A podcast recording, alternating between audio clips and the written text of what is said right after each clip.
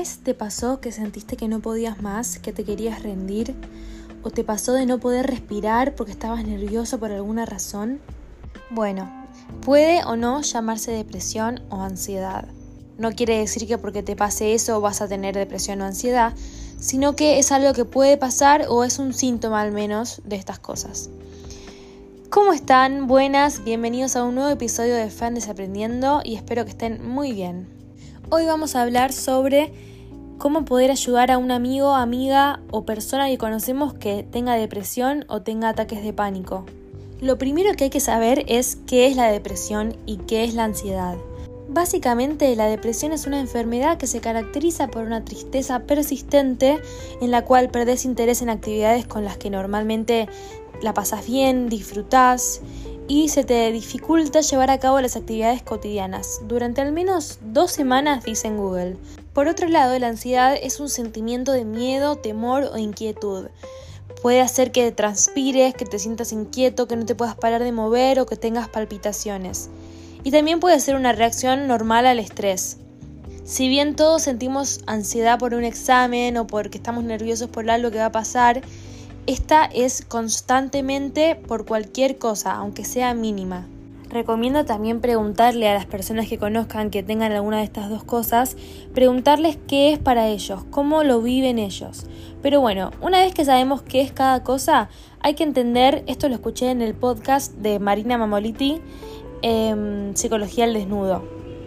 Hay que entender qué es un buen ayudador, que no todos necesitamos lo mismo.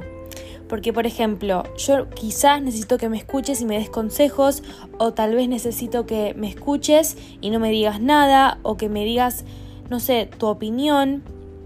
No es dar lo que uno siente que es mejor para el otro, sino lo que el otro necesita para dar un paso en su camino de evolución. Otra cosa que dijo que me pareció muy importante es que no siempre significa hacerlo sentir mejor, sino que quizás lo hace sentir peor, pero eso es lo que hace que evolucione y que pueda salir de ese círculo. Ayudar nunca tiene una sola forma y puede tomar mil caminos distintos. Y las necesidades de cada persona pueden variar. Entonces uno tiene que saber esa persona qué necesita de mí.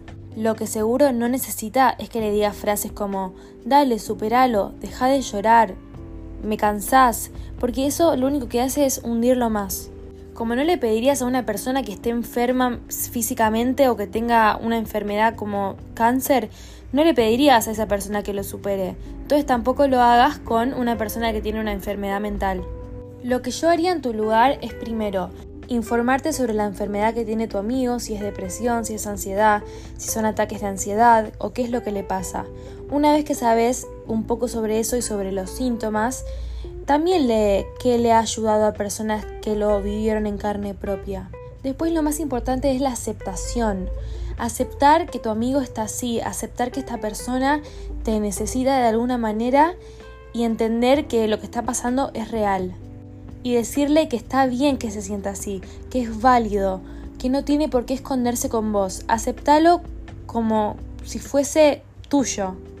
Si hay algo que puedo decir desde mi experiencia es que sentirme comprendida y entendida me hizo hablar más, me hizo poder comunicar lo que me pasaba porque no tenía miedo al rechazo. Si podés ofrecerle o hacer que tenga ganas de tener una terapia, una ayuda psicológica, la verdad que también estaría bueno.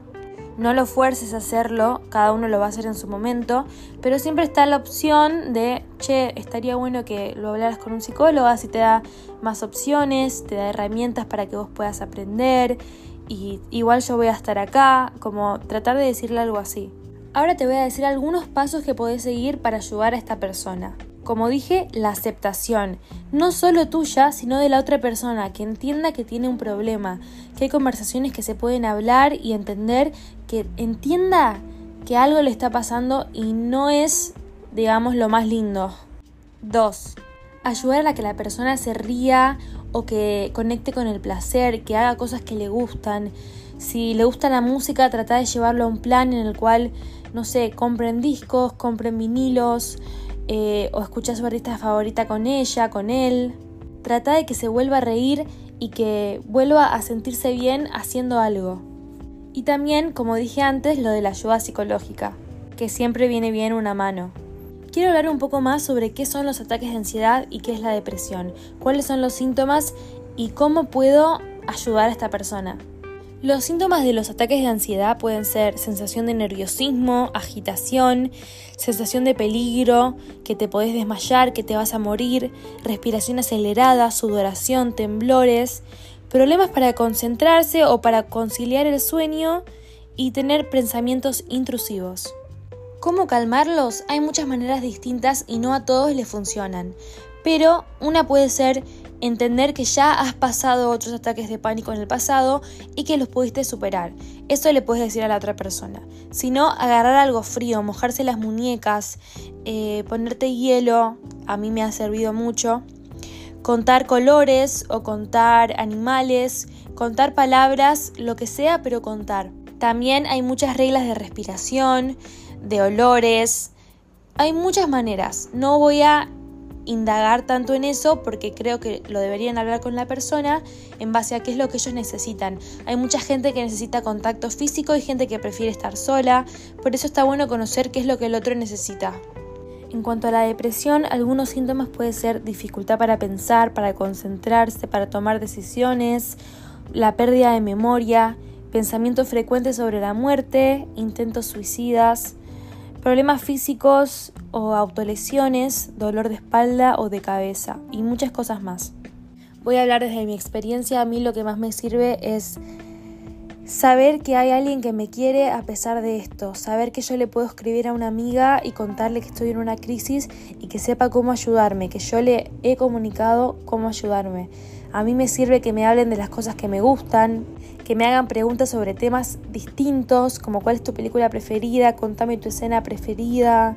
Pero también me sirve que me den palabras reconfortantes, que voy a poder, que, que he superado un montón de pruebas y que lo voy a volver a hacer.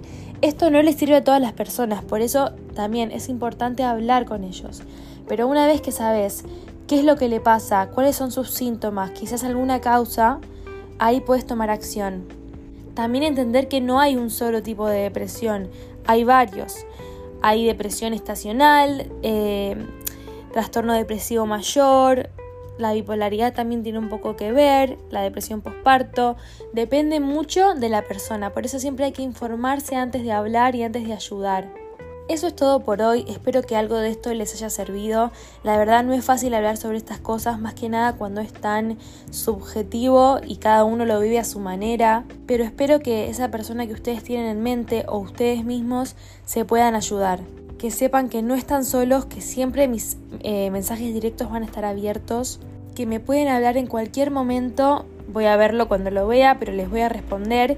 Y que Nunca tomes una decisión permanente por un problema temporal, porque nada es para siempre y que todo, todo, todo se puede lograr. Realmente lo digo, no porque sea cliché, porque realmente lo creo y porque lo vivo día a día. Les recomiendo mucho el podcast de Marina Mamoliti, Psicología al Desnudo, porque habla de básicamente todos estos temas y mucho más en profundidad. Así que si quieren, vayan a sus episodios y escuchen más si se quieren informar más sobre el tema. Muchas gracias por escuchar como siempre, espero que estén muy bien y que bueno, esto les sirva de algo. Les mando un beso enorme.